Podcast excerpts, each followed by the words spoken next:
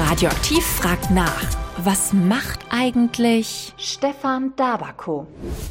Stefan Dabako war acht Jahre lang Leiter des Hamelner Museums. 2021 hat er die Rattenfängerstadt dann verlassen, um eine neue Stelle anzutreten und die hat er immer noch. Ich bin Direktor des Bohmann Museums und der Zeller Museen in Celle. Vor mehr als zwei Jahren hat er selbst einen Schlussstrich unter seine Zeit als Chef des Hamelner Museums gezogen. Die Stadt besucht hat er aber bereits einige Male. Zum einen ist natürlich immer noch der Kontakt mit dem Museum gegeben. Ich war zu einer Ausstellungseröffnung da, habe mir die neuen Ausstellungen angesehen.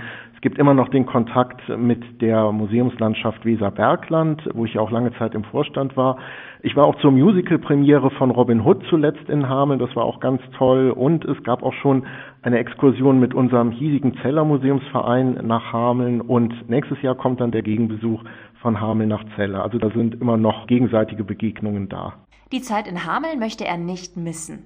Also für mich persönlich war das eine sehr tolle und spannende Zeit im Museum, wo ich ganz viel gelernt habe und tatsächlich auch noch viel mehr ja, selbst machen konnte als hier. Also zum Beispiel Ausstellungen selbst kuratieren mache ich hier direkt nicht mehr.